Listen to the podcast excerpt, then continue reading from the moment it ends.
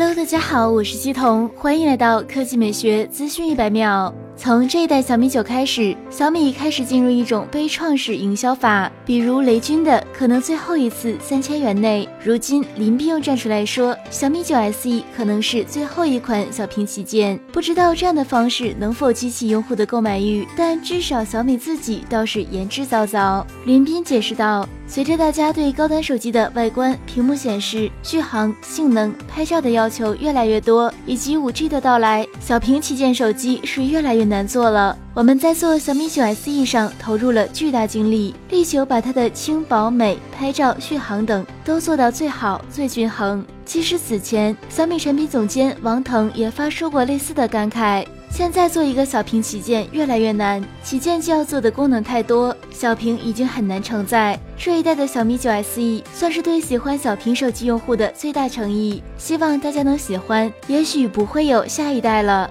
我们再来回顾一下小米九 SE 的具体信息。小米九 SE 定位小屏旗舰，采用五点九七英寸显示屏，官方称其与传统五点一英寸手机大小相当，单手操作无压力。核心配置上，小米九 SE 首发高通骁龙七幺二移动平台，最高配备六 G 内存加一百二十八 G 存储，后置四千八百万广角镜头。加八百万长焦镜头，加一千三百万超广角镜头，电池容量为三千零七十毫安时。价格方面，小米九 SE 六加六十四 G 版售价一千九百九十九元，六加一百二十八 G 版售价两千两百九十九元。